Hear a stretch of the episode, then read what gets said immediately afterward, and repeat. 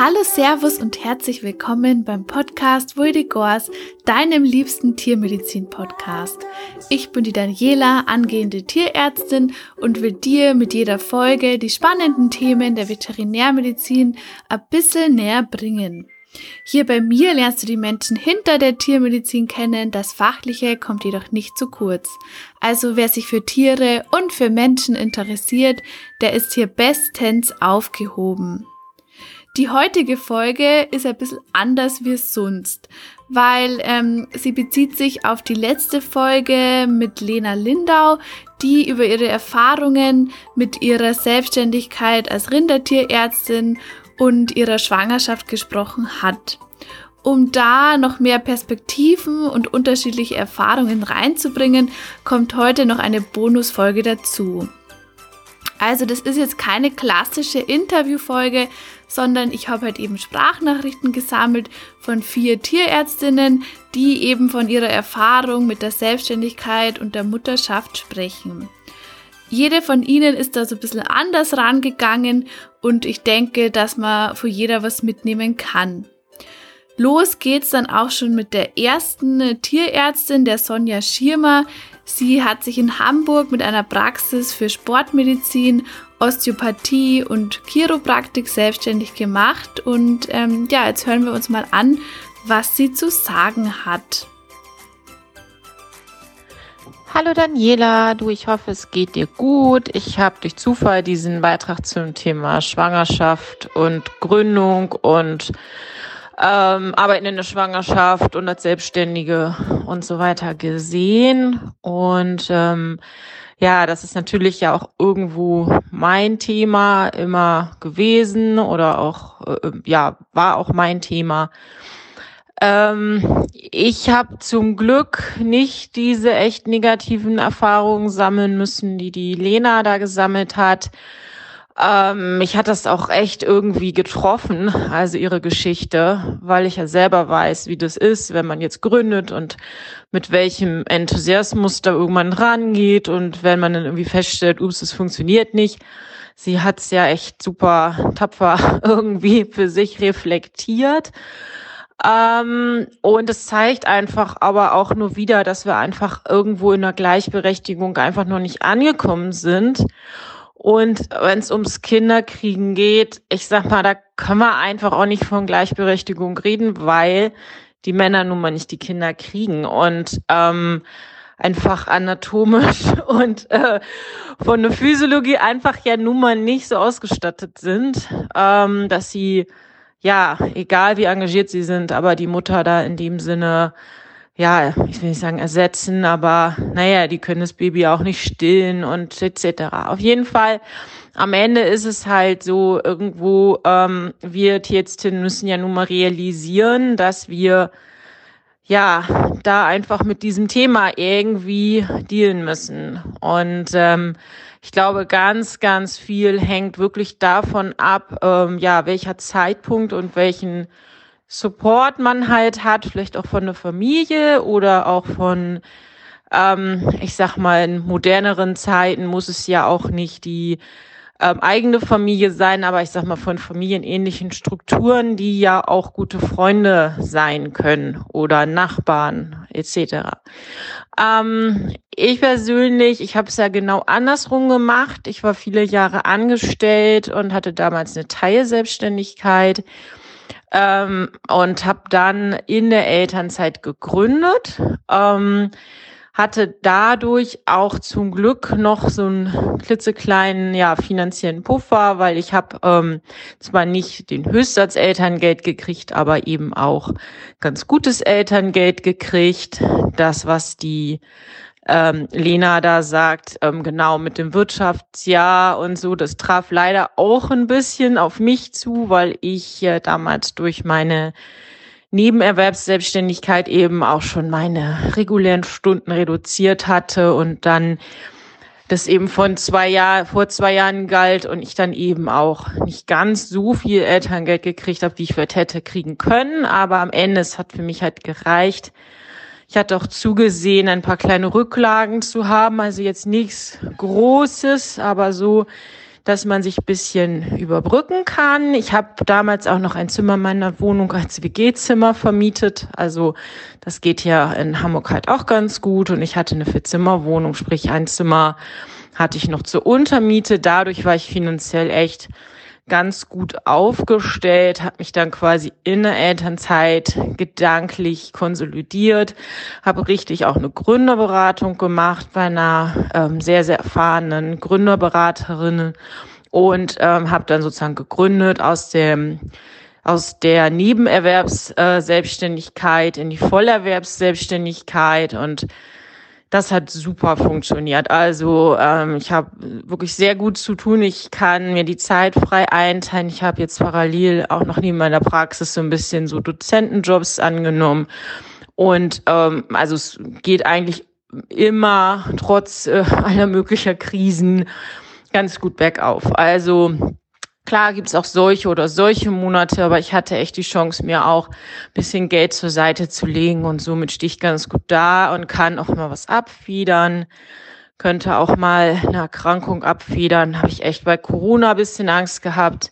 Hatte mir da eben auch, ähm, ja, wie gesagt, kleine Rücklagen geschaffen, dass ich da vielleicht auch mal, weiß ich nicht, drei, vier Wochen krank sein kann oder dass ich hier gleich meine Mieten nicht mehr zahlen kann. Und ja, also wenn du da nochmal im Detail drüber sprechen möchtest, können wir uns auch gerne nochmal telefonisch oder so verabreden. Also prinzipiell denke ich ähm, auch, es ist alles möglich. Äh, Kinder kriegen, arbeiten gehen. Man hat auch durch die Selbstständigkeit eine viel größere Flexibilität. Also ich zum Beispiel, ich könnte gar nicht mehr angststützt sein, weil ich natürlich mit meinem Kind auch ähm, Sachen unternehmen und erleben möchte und dann einfach mir auch mal einen Tag frei nehmen möchte und ja, ich da einfach total flexibel bin, ich dafür aber natürlich andere Wochenende oder so arbeiten gehe. Ähm, aber ich kann es mir halt selbst überlegen, wann und wie. Und das ist genau das, ja, wie ich es gerne haben möchte und was mir eben die Freiheit gibt, auch noch irgendwie nebenbei Mutter zu sein. Ähm, ich glaube aber tatsächlich, dass es auch mit der Praxis abhängt und ähm, davon abhängt, ob du Notfälle behandelst, Akutkrankheiten oder eher chronische Krankheiten und ob du jetzt in der Großtierpraxis oder in der Kleintierpraxis bist. Also ähm, so schön der Gedanke mit der Großtierpraxis ist, und ich habe ja ganz früher auch Großtierpraxis gemacht, ähm, du bist nochmal anders auf Abruf, du fährst halt große Strecken, das kommt hinzu, hast mit großen Tieren zu tun und du hast natürlich auch viele Tätigkeiten, die dann auch mal nachts sind, ne, und die wirklich Notfälle sind, Geburten, Kaiserschnitte etc. Ähm, genauso wäre es, wenn du jetzt in der Kleintierpraxis bist und da irgendwie akute Notfälle operierst. Ähm, kannst ja auch nicht irgendwie sagen, nee, das machen wir morgen oder ich kann jetzt nicht weg, mein Kind, das schläft zu Hause oder so. Ähm, ich habe mich jetzt ja eher so ein bisschen auf chronische Krankheiten und Begleitung ähm, spezialisiert ähm, und Naturheilverfahren, wenn man mal so will. Und das funktioniert zum Beispiel super gut, weil ähm, du hast in dem Sinne keine äh, lebensbedrohlichen Notfälle zu versorgen. Wenn wirklich mal was dazwischen kommt, wenn, was weiß ich, äh, die Kita schließt, äh, das Kind krank wird oder so, dann kann ich das immer noch mal verschieben. Dann ist es zwar auch schon blöd und organisatorisch anspruchsvoll, aber ich kann es verschieben und das gibt mir halt echt da diese Freiheiten. Ja, so, so ist es. Ähm, aber auch ähm, andersrum, eine reguläre Praxis, wie gesagt, würde sich vielleicht auch in einer Organisationsform mit Kollegen oder so managen lassen. Naja, jetzt habe ich ganz schön viel erzählt. Ähm, ja, wie gesagt, ich fand es sehr interessant. Ich fand das Thema super wichtig. Ähm, und auch das, was die Lena gesagt hat, fand ich super gut. Ich fand sie total reflektiert und ähm, das fand ich echt wirklich toll, auch dass sie darüber gesprochen hat, was ja vielleicht andere auch nicht gemacht hätten, weil es ja irgendwie auch ein persönlicher, ähm, ja, wie soll ich sagen, Misserfolg ist, wenn man mal so will. Und ähm, eigentlich auch echt super schade ist, weil ähm, das natürlich auch wieder so dieses Klischee bestätigt, so nach dem Motto, naja, schau als Frau, äh, wenn du ein Kind hast, dann kannst du halt nicht mehr als Tierärztin arbeiten. So, das ist ja dieses Klischee, was noch so in den Köpfen hängt. Und ähm, wo natürlich auch andere Leute sagen, ja, nee, ich habe ja immer weitergearbeitet, aber die vielleicht auch familiär mit Oma und Opa vor Ort oder irgendwie die da anders aufgestellt waren. Ähm, Ja, ich denke, da geht halt auch so ein bisschen der, ein bisschen der Trend hin von der von der, ich sag mal, von der genetischen Familie zu, ähm, zu einfach anderen äh, familiären Strukturen. Also ich sag mal, ähm, hier bei uns in Hamburg, also wir haben hier auch nicht unbedingt Omas und Opas vor Ort, ähm, aber wir, ich versuche mich halt mit anderen Eltern da auch irgendwie zusammenzuschließen, mit Nachbarn, mit ähm, Kinderbetreuung und ähm, dass, ähm, dass man irgendwie da auch immer noch mal jemanden hat, auf den man so zurückgreifen kann. Also dass dann nicht gleich hier die Welt zusammenbricht. Ja, aber es sind schon, ja, sind äh, echt viele wichtige Themen und ich finde auch, dass die Unis sich da einfach zu wenig drum kümmern. Ist ja gut, ist auch nicht ihre Aufgabe, aber irgendwie finde ich so bisschen was zum Thema Gründung und äh, Betriebsmanagement. Ähm, also äh, wie mache ich meine Praxis wirtschaftlich? Wie mache ich das überhaupt? Ähm, worauf muss ich achten? Ich finde, es gehört eigentlich auch irgendwie mit ins Studium. Das lernen andere Leute ja auch. Also ich meine, wir lernen ja nicht mal, wie man eine Buchhaltung macht. Ne? Das muss man halt auch einfach mal, ja, im Prinzip auch schlucken. Ne? Das habe ich in der Gründerberatung gelernt und meinem Steuerberater, aber das hat mir sonst auch vorher niemand irgendwie erzählt. Naja, so viel zu dem Thema. Also ich hoffe, ähm, du kannst damit jetzt was anfangen und ansonsten kannst du mich auch gerne nochmal kontaktieren oder wir telefonieren. Und ähm, ja, ganz, ganz viel Erfolg weiterhin mit dem Podcast und allem, was du so machst, mit dem Studium. Alles Liebe, Sonja. Tschüss. Ja, vielen Dank für den ersten Beitrag. Ähm, bei der Sonja ähm, war es sicher von Vorteil, dass sie erst in der Elternzeit voll auf die Selbstständigkeit umgestellt hat. Und ähm, bei ihr ist halt eben auch ein weiterer Vorteil, dass sie halt eben planbare Termine hat und sie gibt auch einen wertvollen Hinweis, dass Familien nicht immer ähm, nur die Verwandten sein müssen, sondern auch Nachbarn oder befreundete Mütter oder Väter, ähm, mit denen kann man sich die Kinderbetreuung genauso aufteilen.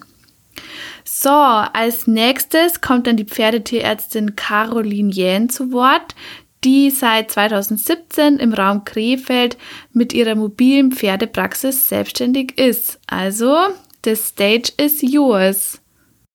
Hallo, hier ist die Caroline. Ich bin selbstständige Tierärztin seit 2017 mit dem Schwerpunkt Pferdemedizin und ich habe mittlerweile zwei Kinder und bin weiterhin selbstständig. Ja, das ist äh, schon ein sehr großes Spagat zwischen der Liebe zum Beruf und der Liebe zu den Kindern. Und äh, ja, ich würde sagen, ohne passenden Partner dazu läuft's eigentlich gar nicht. Oder es würde nur rückwärts laufen. Ähm, wir machen das also als Team. Wir haben weder Großeltern noch große Unterstützung hier und ja, wir versuchen das zu zweit gut zu stemmen und wir hoffen, wir machen das gut und wieder, also zumindest das eine, die Kinder und ähm, auch unseren Beruf. Ich äh, war, äh, 2017 habe ich mich selbstständig gemacht und 2000, Anfang 2018 war ich dann das erste Mal schwanger mit unserer Tochter. Und ich habe auch, ähm, ich glaube, bis zwei, drei Tage vor der Geburt gearbeitet. Was ich wohl in beiden Schwangerschaften nicht mehr gemacht habe, ist ab dem Zeitpunkt, wo ich wusste, dass ich schwanger bin, habe ich kein Pferd mehr ohne Untersuchungsstand rektalisiert. Das heißt, es, ja, es fiel schon mal ein Großteil der Koliker weg. Ähm, was mir natürlich auch für meine Patientenbesitzer sehr und die Patienten sehr leid getan hat, was aber einfach ja aufgrund des Schutzes für mich nicht anders möglich war. Ja, so Sachen musste ich eben für mich festlegen und ja, durch dass ich eigentlich überhaupt gar keine Pause gemacht habe, fiel mir in der ersten Schwangerschaft, da wusste ich noch nicht so richtig, was auf mich zukommt, habe ich mir versucht, dann mittags mal eine Pause zu gönnen und einfach mal ein, zwei Stunden das Handy auszumachen da habe ich dann auch mal geschlafen. Das habe ich auch ganz ehrlich gebraucht. Ja, aber ansonsten ähm, habe ich eigentlich sehr relativ normal weitergearbeitet. Ich habe wohl auch keine neuen Kunden aufgenommen. Ne? Das war also gerade im zweiten Jahr der Praxis schon auch wirtschaftlich so eine Sache, die man sich sehr gut überlegen muss.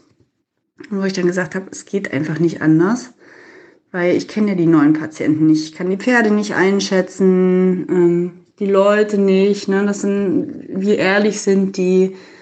Würde das Pferd jetzt treten? Muss ich jedem sagen, dass ich schwanger bin? Dann ist das natürlich auch das Problem. ja, die Leute, das spricht sich sehr schnell rum. Dann sagen die, ach, sie gehen doch eh zwei Jahre in Elternzeit. Ich hatte es tatsächlich so, dass ich nach der ersten Schwangerschaft dann ähm, zwei Monate freigemacht habe und dann direkt weitergearbeitet habe mit Baby.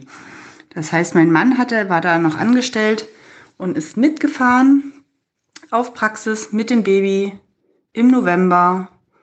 Ja, November, Dezember, Januar, so ging das los mit so einem richtig kleinen Baby bei Minusgraden im Auto unterwegs. Ähm, wir haben das gestemmt, aber es war definitiv nicht einfach und es hat auch nicht immer Spaß gemacht.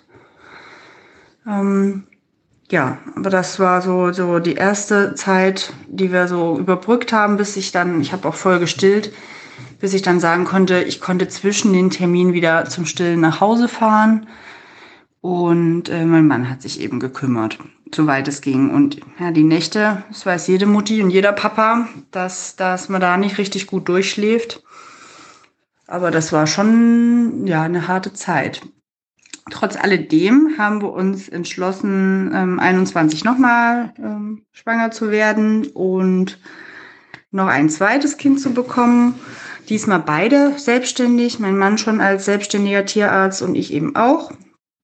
Und das ist jetzt schon auch noch eine andere Nummer gewesen. Da wir halt keine richtig Elternzeit hatte, war der halt komplett unterwegs und wir hatten ja auch beide Termine und haben uns versucht, den abwechselnd mitzunehmen und das, ja, auch da habe ich, also da Genau, ich war jetzt bei der zweiten Schwangerschaft. Wie ihr hörtet, kam gerade ein Anruf. Ähm, auch das ist völlig normal. Gefühlt sitzt man manchmal auf dem Spielplatz und denkt sich so, hm, früher hat man gedacht, was die ganzen Mütter an ihren Handys rumdaddeln. Im Endeffekt habe ich mindestens zwei oder drei Kundenkontakte, während ich mit meinen Kindern auf dem Spielplatz sitze. Also, wenn ich wirklich Ruhe haben möchte, muss ich das Handy auf lautlos stellen und darf auch nicht draufschauen. Aber ich denke, das geht ganz, ganz vielen Kollegen so. Und die Mütter unter uns werden das genauso kennen wie die, die keine Kinder haben. Man hat gefühlt manchmal einfach als Selbstständiger überhaupt keinen Dienst frei. Ja, aber das waren jetzt irgendwie gefühlt nur negative Sachen. Ich habe auch einiges an Positiven. Zum einen, dass ich mir wirklich meinen Tag einteilen kann. Das heißt, nach meinen Patienten oder zwischendurch kann ich mal eben einkaufen gehen. Ich habe den Luxus, mir eine Mittagspause rauszunehmen und zu sagen, okay, gut, heute auch als Schwangere, ich kann weiterarbeiten, lege mich eine Stunde hin, kann wieder weitergehen und ja, aber die Nachmittage haben uns eingeteilt. Also mein Mann nimmt zwei Nachmittage, ich nehme zwei und den dritten Schau äh, den fünften schauen wir mal. Das heißt, äh, niemand muss jetzt jeden Tag oder nur die Mutter muss jeden Nachmittag die Kinder holen und äh, mit denen irgendwas unternehmen, was machen, sondern jeder hat mal Zeit, nachmittags arbeiten zu gehen, nachmittags mal was für sich zu machen ähm, ja, so eine relativ strenge Einteilung tut uns da als Familie ganz gut. Und jeder kann halt auch fest mit seinen Tagen planen. Ähm, man muss natürlich sagen, es ist wirtschaftlich eine Riesensache, wenn man Kinder hat. Vor allem, ja, die Frauen kennen das schon in Richtung Rente etc.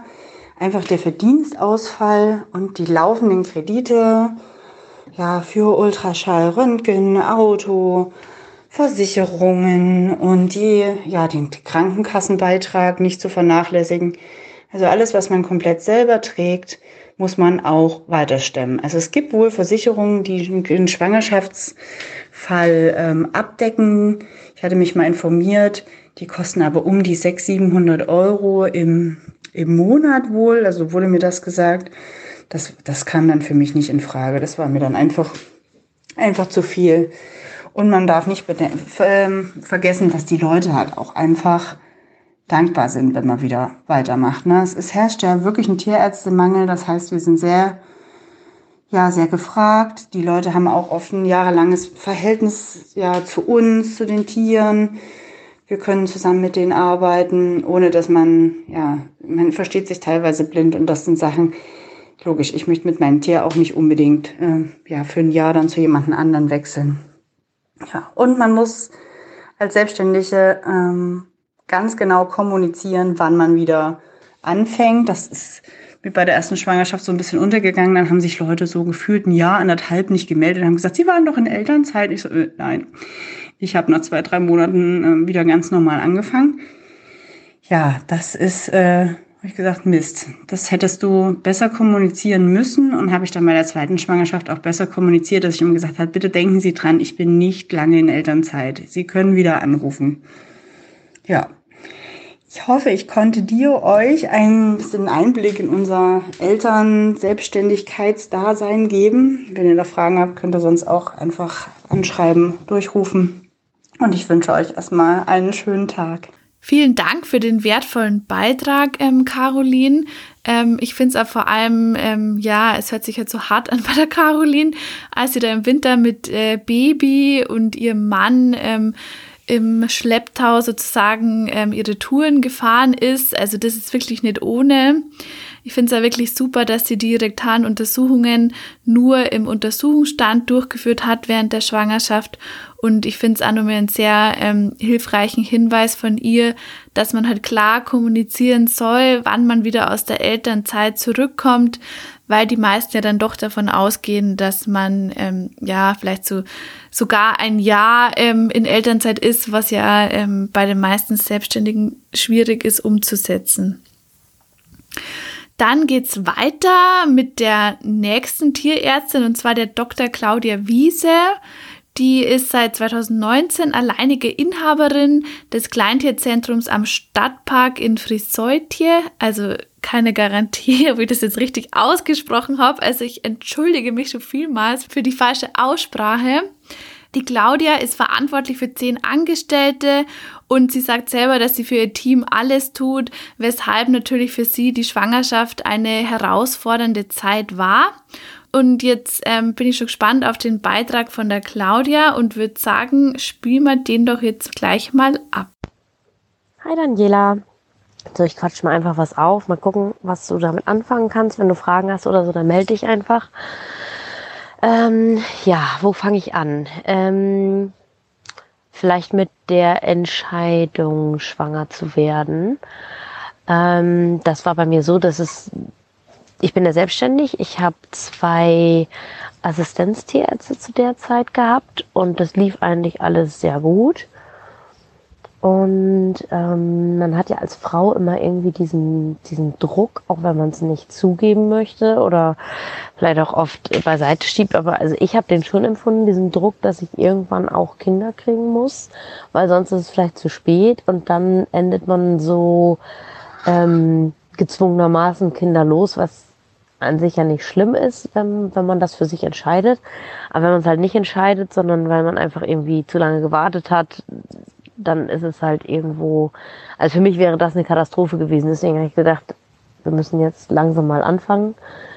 Ähm, da werden wir auch schon bei einem Thema, die, dieser, dieser Druck, den man halt als Frau dann auch fühlt. Ne? Das ist ähm, schon nicht ähm, von der Hand zu weisen. Ähm, mit, wie alt war ich da? Äh, 33, 34, da denkt man schon irgendwann so, ähm, die Uhr tickt, um es mal so blöd auszudrücken. Ähm, ja, und dann ähm, hat das auch relativ schnell funktioniert. ähm, da waren wir sehr froh drüber. Aber genau, dann hieß es halt, was macht man jetzt in der Praxis? Was macht man noch, was macht man nicht? Bei mir ähm, gab es diese Entscheidung nicht, arbeite ich weiter oder nicht, weil bei mir war klar, ich muss weiterarbeiten. Ich habe äh, zehn Angestellte, ich bin die Hauptverdienerin da. Und wenn ich nicht mehr arbeite, dann müssten viele Angestellte gehen. Und ähm, das will man als Chef halt auch nicht. Ne? Also man will ja, ähm, also, also ich zumindest tue alles für mein Team.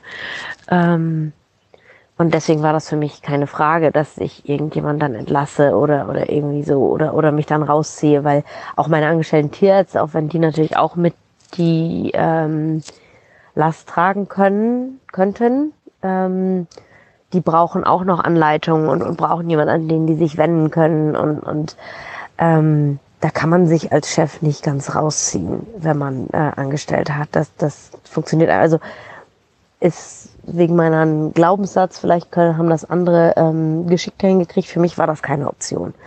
So, das heißt, ich habe wirklich ähm, alles so geplant, dass es normal weiterlaufen kann. Ich habe auch nur meiner einen OP-Helferin erzählt, dass ich schwanger bin. Wir haben das zu zweit ganz gut erstmal gemanagt, weil ich auch der Meinung bin, innerhalb der ersten drei Monate kann sehr viel passieren.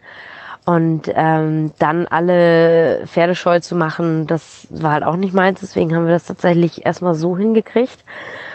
Ich hatte eine ganz tolle Frauenärztin, die mich äh, beraten hat ähm, hin, äh, bezüglich der Schwangerschaft, ähm, was gefährlich ist, was nicht. Ich war auch oder bin immer noch Toxoplasmose negativ. Ähm, das bedeutet, dass ich theoretisch gesehen von der Katze, die Toxoplasmen ausscheidet, äh, infiziert werden kann und dann halt auch das Leben meines Kindes gefährde, was mir sehr zu schaffen gemacht hat. Da gab es tatsächlich letztens diesen einen Moment, als, als mein Sohn schon da war, ähm, wo wir eine Katze hatten und wir haben eine Kotuntersuchung gemacht und, und diese Katze war voller Toxoplasmen. Und ich habe wirklich in dem Moment überlegt, wie schaffe ich das jetzt, mich zu infizieren, weil ich ja jetzt nicht mehr schwanger bin und auch nicht mehr stille, um dann in der nächsten Schwangerschaft dieses Risiko schon mal auszuschließen. Es war scherzhaft gemeint, aber ich habe wirklich ernsthaft drüber nachgedacht, weil das war, das war eine der größten Ängste, diese Toxoplasmose-Geschichte, dass ähm, und, und, und da kommen auch Ängste und, und Selbstvorwürfe und Selbstzweifel, wenn man ähm, schwanger ist, wenn man will natürlich niemals sich vorhalten müssen, dass man selber äh, mit dem Leben seines Kindes irgendwie ähm, ähm, ge, ähm, gespielt hat oder, oder, oder das riskiert hat irgendwie. Auf der anderen Seite ist der Druck halt schon ziemlich groß. Ähm, da einfach weiterzumachen, weil ich bin unsere Hauptverdienerin in der Ehe. Ich habe keinen Mann, auf der, der ähm, das finanziell bei uns wuppen könnte und, und allein, also könnte auch keiner, weil diese Praxis, eine Praxis hat einfach so viel Kosten. Ähm, da denkt man als normaler Angestellter gar nicht drüber nach, was da an Kostenapparat hinterhängt. Und ähm, das, das macht einem schon irgendwo ähm, Druck und Sorge. Ähm, ja, genau, aber man will halt auch nicht ähm, irgendwie sich, sich Vorwürfe machen. Das heißt, ich bin da wirklich in mich gegangen und mit der Frauenärztin habe ich da geredet. Und da würde ich auch echt jedem raten, sich eine gute Frauenärztin zu suchen und nicht eine, die, die einen sofort ins Berufsverbot schicken möchte oder keine Ahnung was, weil es ist, es ist nicht nötig. Ne? Also man muss sich nicht komplett fernhalten. Man muss halt den normalen Menschenverstand einschalten, meiner Meinung nach. Ähm, wenn ich Angestellte wäre, hätte ich wahrscheinlich nicht mehr so viel operiert. Ich hätte wahrscheinlich auch nicht mehr ähm, Katzen so viel behandelt, wie ich es jetzt gemacht habe. Aber ähm, an sich äh, sehe ich ähm, kein so starkes Risiko in unserem ähm, Berufszweig. Ne? Wie gesagt, man muss einige Gefahren kennen und die dann halt auch vermeiden. Ähm, und man muss halt auch gewissenhaft umgehen und sich selber kennen. Also wenn man natürlich eine Person ist, die sich selber irgendwie total verrückt macht äh, und psychisch da äh, ein Problem kriegt, dann ist das natürlich eine ganz andere Sache. Aber ähm, ich gehöre nun mal schon immer, ich bin Chirurgin, ich gehöre zu den eher mutigeren Leuten, würde ich mal so behaupten, dass das auch ein bisschen mit der Chirurgie irgendwie Hand in Hand geht. Ähm, ja, deswegen haben wir ähm, wie gesagt, haben wir konkret die Risikofaktoren ähm, ähm, weggelassen. Ähm, was das genau war, war einmal ähm, Katzen nur noch mit Handschuhen anfassen, ähm, danach auch immer Hände waschen, desinfizieren äh, ich glaube, ich bin jetzt nach der Schwangerschaft so gut darin geworden, den Venenzugang, einen Venenzugang mit Handschuhen festzukleben. Also da äh, kriege ich immer noch bewundernde Blicke von den Helferinnen, weil ich das echt ähm, äh, meistern musste in der Zeit. Ne? Also da man, man wird so ein bisschen erfindungsreich auch einfach. Ähm, dann haben wir gewisse Sachen gestrichen. Ich habe Inhalationsnarkose gestrichen. Ich habe ähm, Laserbehandlungen gestrichen und ähm, ich hatte eine ganz tolle TFA, die alle Röntgenuntersuchungen für mich äh, gemacht hat.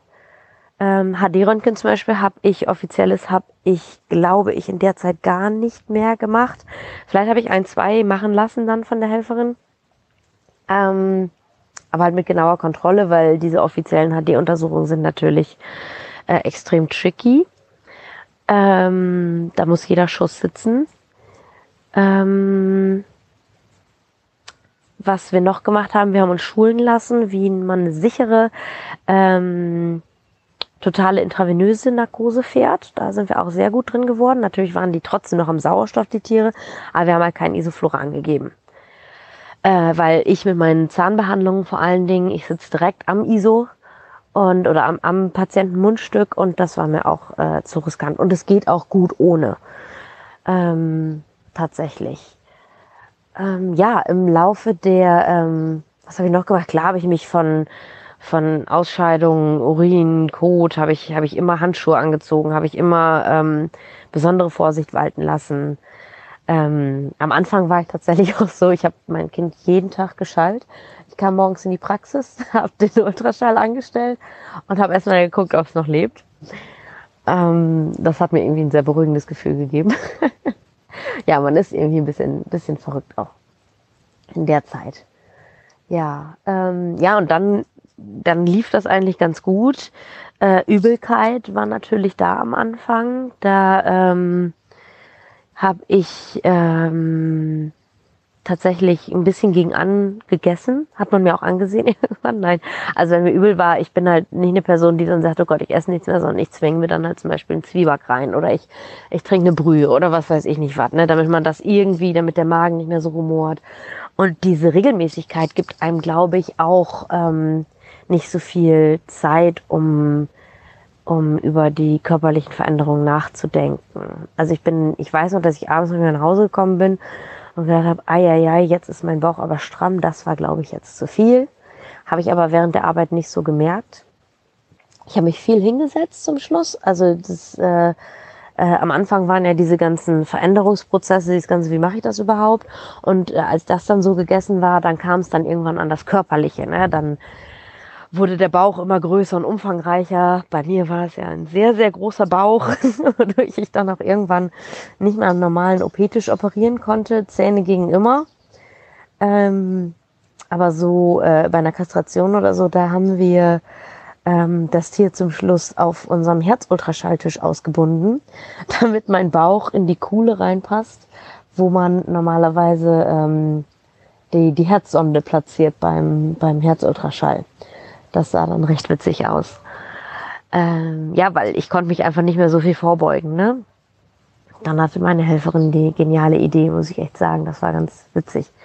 Also es hat auch echt schöne Seiten gehabt. Also diese, diese Schwangerschaft mit allen mitzuerleben. Ich, ich fand es eigentlich was Schönes, aber irgendwann wurde es natürlich hart. Ne? Also die letzten drei Monate, die hätten echt nicht sein gemusst. Das war schon echt ähm, körperlich grenzwertig. Ähm, ich habe ähm, 30 Kilo zugenommen insgesamt, also so ging es mir dann auch.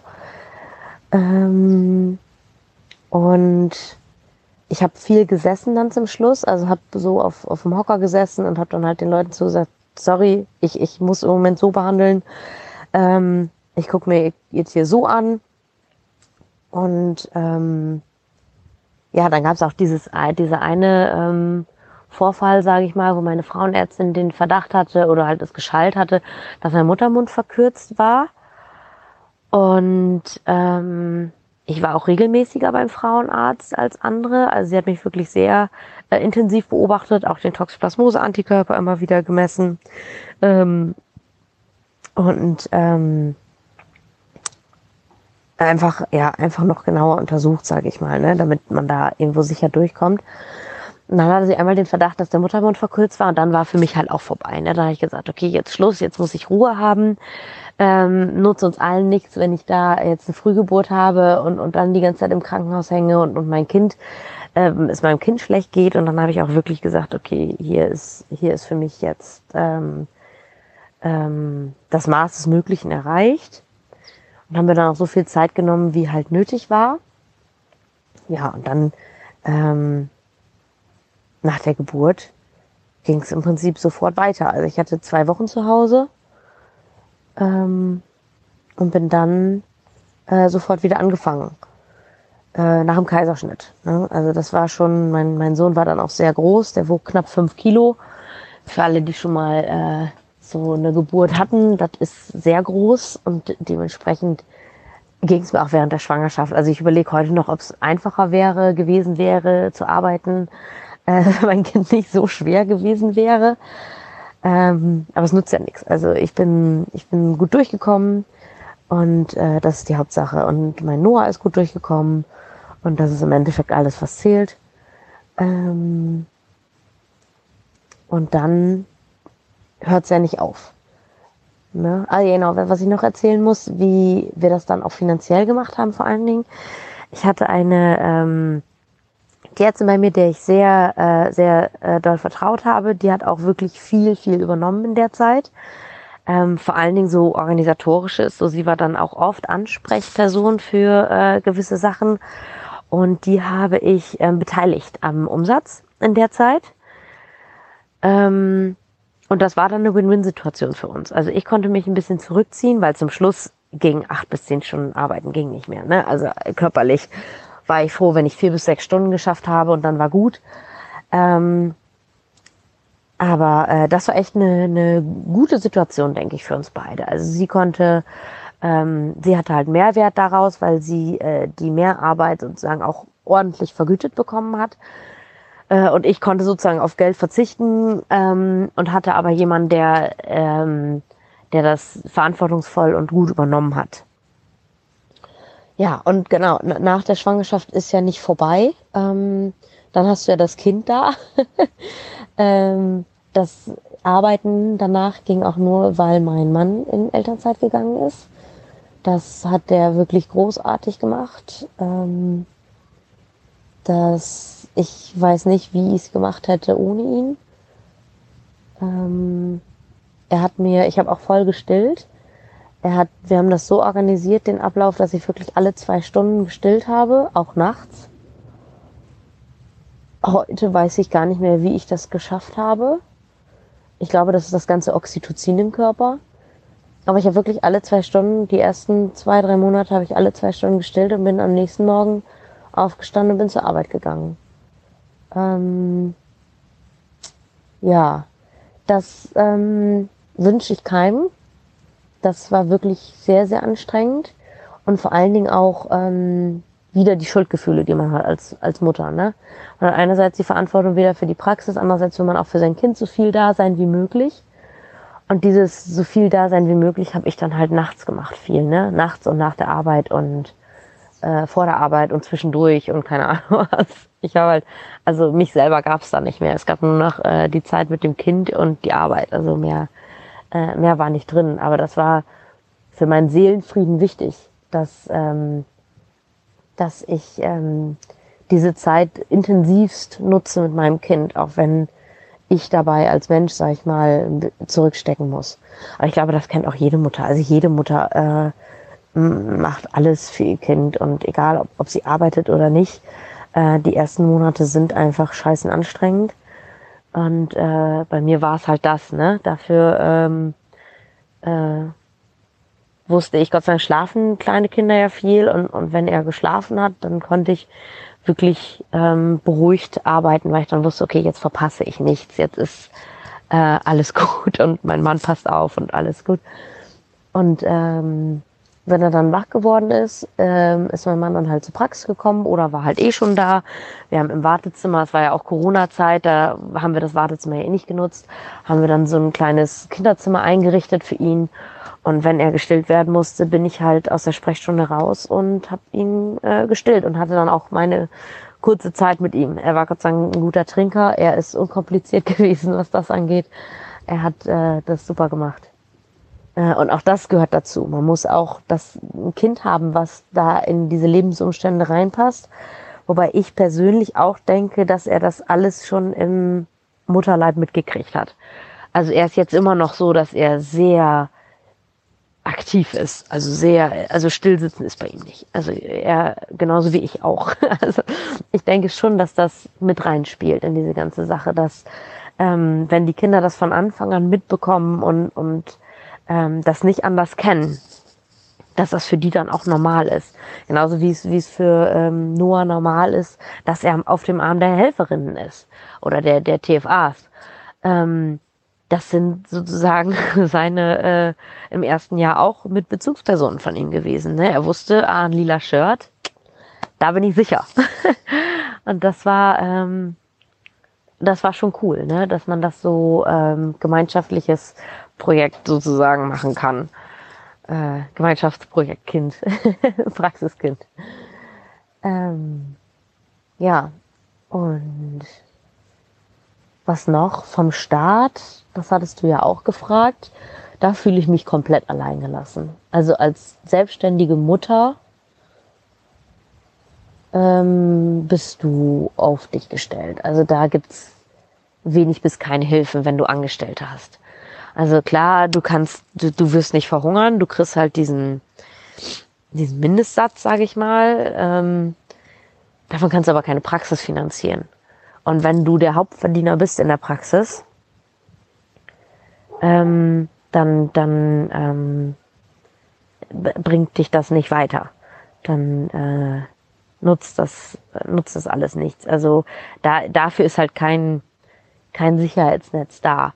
Was ich tatsächlich äh, gut gefunden habe, ist in der Zeit, als ich ähm, diese Gebärmutterhalsverkürzung oder den Verdacht auf die Gebärmutterhalsverkürzung hatte, ich hatte eine sehr gute ähm, Krankentage, äh, Krankentagegeldversicherung. Und dadurch, weil ich ja da auch ausgefallen bin in der Zeit, wo ich mich wirklich schonen musste, ähm, da habe ich, ähm, ich habe mich relativ hoch versichert und da habe ich sehr viel wiederbekommen. Die äh, Steuererklärung ist noch nicht durch. Ich weiß nicht, wie ich davon zurückbezahlen muss, also setze ich das mal in Klammern. Ähm, aber das ist eine sehr, sehr gute Idee für Selbstständige, eine äh, Tagegeldversicherung. Und auch schon ab dem 14. Tag ist das, glaube ich, bei mir. Mhm. Bedeutet, wenn du krankgeschrieben bist und nicht arbeiten kannst, dass du dann wirklich ähm, einen Tagessatz an Geld bekommst. Ähm, genau, und, und ich finde das halt immer so, so ich, erzähle das halt immer so, dass ähm, diese ähm, dieses Berufsverbot von den Müttern ähm, ab der ab Bekanntwerden der Schwangerschaft ist ja dafür da, um das ungeborene Kind zu schützen. Verstehe ich auch. Bei Selbstständigen allerdings gilt dieser Schutz halt nicht. Also niemand stellt dich in ein Berufsverbot oder niemand würde deine Ausfälle übernehmen oder so. Und da finde ich hinkt halt diese Logik so. Einerseits soll das unge geborene Kind geschützt werden. Andererseits heißt es bei Selbstständigen aber, ja, ist so deine eigene Verantwortung, ist uns auch egal so. Ähm, da habe ich mich schon, wie gesagt, sehr, sehr alleingelassen gefühlt. Dass, ähm, damit muss man erstmal zurechtkommen, ne, als, als Frau, dass, dass man im Prinzip diese Selbstständigkeit ähm, ist, ähm, da ist man für sich alleine verantwortlich, ne? Und das äh, macht psychisch auch was mit einem. Ne? Ich habe Glück, dass ich so ein tolles Team habe und hatte. Äh, dadurch bin ich nicht ganz frustriert, aber äh, ähm, weil das eine gute Möglichkeit ist, sage ich mal, um, um da durchzukommen. Ähm, aber wie gesagt, vom Staat, da ist gar nichts an Hilfe da. Ja. Genau ich glaube, ich bin alles losgeworden. Wie gesagt, wenn du noch Fragen hast, melde dich. Ich finde das sehr schön, dass du da mehr darüber berichtest. Vielleicht ändern wir ja was zusammen. Liebe Grüße, bis dann. Vielen Dank, liebe Claudia, für den Beitrag. Ähm, ich finde, bei der Claudia hört man raus, wie wichtig ihr das Team ist und dass der Druck als Hauptverdienerin stark auf ihren Schultern gelastet hat. Ich finde es auch total bewundernswert, wie sie sich da so durchgekämpft hat und wie kreativ sie da manche Behandlungen dann umgewandelt hat, sodass sie halt dann ähm, trotz Schwangerschaftsbauch noch umsetzbar waren. Und ich finde es auch voll schlau, dass sie da einer Tierärztin, der sie halt ähm, vertraut, mehr Verantwortung übertragen hat und ähm, sie dafür dann am Umsatz beteiligt hat. Ähm, ich finde, das ist einfach so ein wertvoller Tipp, weil sie dann einfach mehr Zeit ähm, für sich hatte und wusste, dass die Praxis trotzdem super weiterläuft. Ja, und dann last but not least kommt noch die Tierärztin Melanie Schwarze von der Kleintierpraxis Kolonnadenviertel in Leipzig zu Wort. Melli hat sich 2019 zusammen mit Anja Eigenseher selbstständig gemacht und sie verfolgen das Modell der Teilzeitselbstständigkeit und mittlerweile haben sie fünf Angestellte. Was man sich jetzt genau darunter vorstellen kann und wie die beiden das gelöst haben, erfahren wir jetzt. Hallo Dani, jetzt habe ich Zeit gefunden, dir mal eine Sprachnachricht aufzusprechen. Ähm, da kann ich dir ja mal ein bisschen erklären, wie wir das machen. Also Anja und ich als äh, Teilzeit-Selbstständige mit eigener Praxis. Ähm, wir teilen uns ja auf über die Woche, sodass jeder ähm, mindestens zwei oder sogar drei Nachmittage in der Woche frei hat. Ähm, außer man hat die Spätdienstwoche, aber in der Spätdienstwoche hat man dann dafür zwei ganze Tage frei. Also das haben wir, glaube ich, ganz gut geregelt, ähm, so dass man halt auch abends seine Kinder zu sehen bekommt. Denn unsere Sprechzeiten in der Kleintierpraxis gehen wirklich ähm, ja bis 18 Uhr. Und da ist ja dann auch noch nicht Schluss unbedingt, obwohl wir recht pünktlich immer sind. Trotzdem gibt es ja noch einiges ähm, vor- und nachzubereiten. Und da gehört natürlich auch selbstständige Buchhaltung, Personalkram, äh, Rechnungen und so weiter, alles mit dazu. Schuld noch bearbeiten. Das sind halt alles Sachen, die auch noch Zeit in Anspruch nehmen. Genau, und ähm, deswegen ist es für uns eigentlich recht flexibel. Auch ähm, wir haben ja beide zwei Kinder, also jeder hat zwei und ähm, die sind alle eigentlich noch Kleinkinder. Ähm, außer der Älteste, der ähm, kommt, glaube ich, nächstes Jahr in die Schule. Ja, genau, nächstes Jahr. Und ähm, genau, dann machen wir das halt so, wenn doch mal einer spontan ins Krank gehen muss wegen dem Kind, ähm, können wir uns da eigentlich recht gut abwechseln. Außerdem haben wir noch eine angestellte Tierärztin, die dann auch mal einspringt. Ähm, das haben wir, glaube ich, äh, ganz gut geregelt, so dass wir halt auch Familien- und Privatleben haben. Trotzdem ist manchmal so, dass wir die Kinder mit auf Arbeit nehmen und die dann im Aufenthaltsraum sind oder auch manchmal in die Sprechstunde mit reinkommen. Aber bisher haben wir da noch keine negativen Rückmeldungen oder sowas bekommen.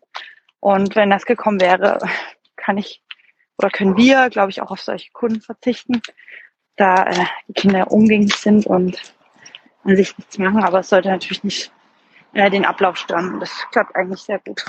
Ja, ähm, zum Thema Schwangerschaft. Ähm, da finde ich es mega wichtig zu wissen, dass man als Selbstständige kein äh, Mutterschutzgeld bekommt, mh, hm, was man ja als Angestellter bekommt. Äh, ich glaube 70 Prozent vom letzten Arbeitseinkommen. Und das kriegt man ja sechs Wochen vor der Geburt und acht Wochen danach. Und bei uns war es so, ähm, dass wir aber eine sehr gute Beratung hatten, zwecks Versicherung und auch ja, äh, Praxisgründung. Und da wurde uns halt äh, direkt geraten, wenn wir noch vorhaben, Kinder zu bekommen, als Selbstständige unbedingt ähm, eine Krankentagegeldversicherung abzuschließen. Äh, und die meisten, also die müssen, glaube ich, äh, die dürfen den Mutterschutz nicht ausschließen. Und dadurch ähm, hat man dann, wenn man in der Krankentagegeldversicherung rechtzeitig drin ist, ich glaube, die muss ein Jahr vor ähm, Schwangerschaft schon laufen. Da haben die auch, also kommen natürlich drauf an, welche Versicherung, aber die haben da ähm, recht enges äh, Reglement. Da muss man dann natürlich genau lesen und vielleicht einen guten Versicherungsberater haben. Zum Beispiel war es ähm, äh, bei Anja so, dass sie das leider nicht bekommen hat und ich habe das aber bekommen, weil ich das zweite Kind später bekommen habe und ähm, bei Anja lief die Versicherung noch nicht lang genug. Und ja, also das muss man auf jeden Fall beachten, denn sonst äh, ja, kriegt man, ähm, glaube ich, fast gar nicht. Also wenn man privat versichert ist, nicht. Und wenn man gesetzlich versichert ist, ich glaube nur so ein Mini-Anteil, weiß nicht, 100 Euro im Monat oder so. Aber da äh, müsste ich jetzt auch nochmal genau nachlesen. Ähm, genau, und, ähm, nach den acht Wochen ähm, des Mutterschutzes ähm, ist man ja dann wahrscheinlich in Elternzeit, weil das Baby noch klein ist und es eventuell gestillt wird.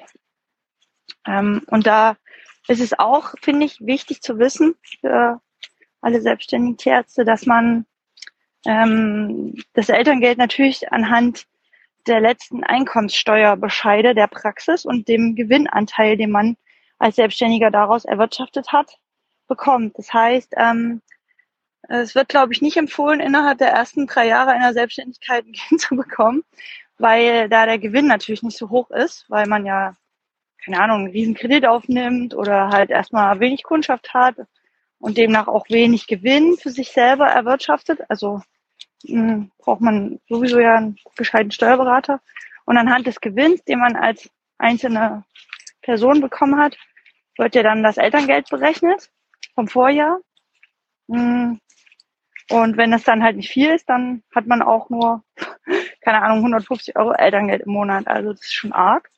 Aber das geht ja allen ähm, Teilzeit arbeitenden, auch angestellten Tierärzten so, wenn man halt keinen hohen ähm, Bruttolohn ähm, die letzten Monate bis Jahre vor der Geburt des Kindes hatte, dann hat man halt auch nicht viel ähm, Elterngeld in der Elternzeit. Ja, genau. Ähm, das war bei Anja mir sehr unterschiedlich, weil sie hat ja zuerst ihr zweites Kind bekommen. Äh, und ich später, wo ich dann ähm, bisschen, wo die Praxis schon ein bisschen länger lief, also es war bei uns äh, sehr unterschiedlich. Und ich finde, sowas ähm, sagt einem natürlich keiner. äh, sowas ist ein wichtiges Wissen für alle, die ähm, ja, sich mal selbstständig machen wollen als Tierärzte. Ja, oder mit eigener Praxis, genau. Ja, dann ähm, vielleicht einfach irgendwo Beratung holen bei einem äh, Gründungsnetzwerk oder Versicherungsmenschen. Ja. Ansonsten fällt mir jetzt gar nichts mehr sonst noch ein, was ich vielleicht noch erzählen könnte. Ähm, also Anja und ich waren beide ein Jahr jeweils in Elternzeit und in der Zeit äh, eigentlich komplett raus aus dem Praxisgeschehen. Klar, wenn äh, Urlaub mal war, mal eingesprungen oder so, aber äh, wir haben da jetzt ähm, für uns nichts erwirtschaftet. Und der hat dann weitergearbeitet und da hatten wir ja dann immer noch eine Angestellte. Das hat eigentlich sehr gut funktioniert. Ähm, ich weiß gar nicht, wie das ist, wenn man alleine selbstständig ist, da muss man ja wirklich recht zügig wieder einsteigen. Und da wird ja auch jeder Gewinn, den man erarbeitet in dem Jahr der Elternzeit oder sei es nur Teilzeit, auch verrechnet mit dem Elterngeld. Ja, also wenn man da finanziell nicht so gut aufgestellt ist oder keinen guten Background hat durch Partner, Familie, dann ähm, ist es schon arg, aber das geht ja nicht mehr Selbstständigen so. Ja. Ähm, wenn du noch irgendwas wissen möchtest, wozu ich genauer was erzählen sollte, ähm, immer los. Unsere Kinder sind dann, ähm, was mir jetzt noch einfällt, also nach dem Jahr beide in die Krippe eingewöhnt worden. Das ist ja auch nicht in jedem Bundesland oder ja, nicht in jeder Region so üblich. Ähm, viele bleiben ja auch drei Jahre zu Hause. Ähm, dann ist man natürlich noch mehr, glaube ich, auf einen Partner angewiesen, der recht stabiles Gehalt hat. Das muss man, glaube ich, Sozialgeld oder Arbeitslosengeld beantragen. Denn wenn sich das Elterngeld dann auf drei Jahre ähm, äh, reduziert, also, also auf drei Jahre streckt, dann ist es ja noch weniger. Also das ist schon arg. Aber bei uns hat es gut gepasst. Ähm, wir haben das auch so mit den ersten Kindern gemacht, nach einem Jahr in die Krippe und das passt eigentlich ganz gut. Aber es ist natürlich dazu zu sagen, dass so kleine Kinder die ersten drei Jahre halt äh, ja jeden Keim mitnehmen und halt viel krank sind. Da muss man schon flexibel sein. Und da haben wir ja beide die gleiche Basis. Das passt ganz gut. Ach so, und ganz wichtig, nicht, dass ich die Männer vergesse, die unterstützen uns natürlich auch ganz ähm, doll, ähm, weil die ja die anderen ähm, Nachmittage immer die Kinder nehmen, wenn wir arbeiten sind. Ähm, ja, wenn man alleinstehend ist oder alleinerziehend, weiß ich nicht, äh, wahrscheinlich mit Oma und Opa. Bei uns springen auch ganz viel Oma und Opa ein, ähm, wenn der Partner auch nicht kann. Aber das ist schon ja extrem wichtig ähm, und das klappt eigentlich von Anfang an super die Männer müssen daran. ja, genau. Und die machen das ja auch gerne, sind ja auch ihre Kinder und das möchte ja auch so sein, denke ich mal. Ja, dann auch vielen lieben Dank an dich, liebe Melli, für den super Beitrag. Ähm, die Anja und die Melli haben sich ihre Arbeitszeiten ja so geschickt eingeteilt durch die Schichten, dass noch Zeit ist für die Familie. Und durch die Teilzeit-Selbstständigkeit konnte jeder ein Jahr in Elternzeit gehen, was natürlich auch nochmal super ist. Ähm, zum Schluss möchte ich mich nochmal ganz herzlich bei Claudia, Caroline, Sonja und Melly bedanken, dass ihr eure Erfahrungen mit uns geteilt habt. Ihr seid echt total toll und ich bewundere das total, wie ihr versucht, ähm, die Selbstständigkeit und die Familie miteinander zu vereinbaren. Also Hut ab und größten Respekt. Ähm, falls ihr jetzt noch Fragen habt ähm, an die vier, dann könnt ihr die gerne stellen, weil ich habe euch die Kontaktdaten samt Social Media Accounts in den Show Notes verlinkt. Ich hoffe, die Folge hat dir gefallen und du konntest ähm, wertvolle Tipps für dich mitnehmen. Am Ende muss das wahrscheinlich einfach jeder individuell regeln, aber ich finde, es schaut mir, wenn man sich einfach ein bisschen Inspiration holt. Ähm, und was ich auch noch sagen muss, ist, dass definitiv von staatlicher Seite mehr finanzielle Unterstützung nötig wäre. Und wie die Claudia sagt, ist es einfach total unlogisch, dass angestellte Tierärztinnen ab Tag 1 im Mutterschutz sind und selbstständige Tierärztinnen haben gar keinen.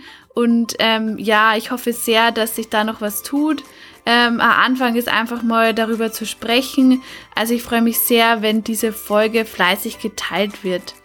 Ansonsten ähm, ist es ja immer super, wenn ihr den Podcast bewertet auf Spotify oder Apple Podcast, damit eben der Podcast den Leuten angezeigt wird, für die er gemacht ist.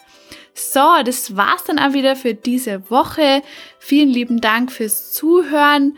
Wir hören uns beim nächsten Mal. Also bleib gesund und munter. Mach's gut für die Servus und wir hören uns. Ciao!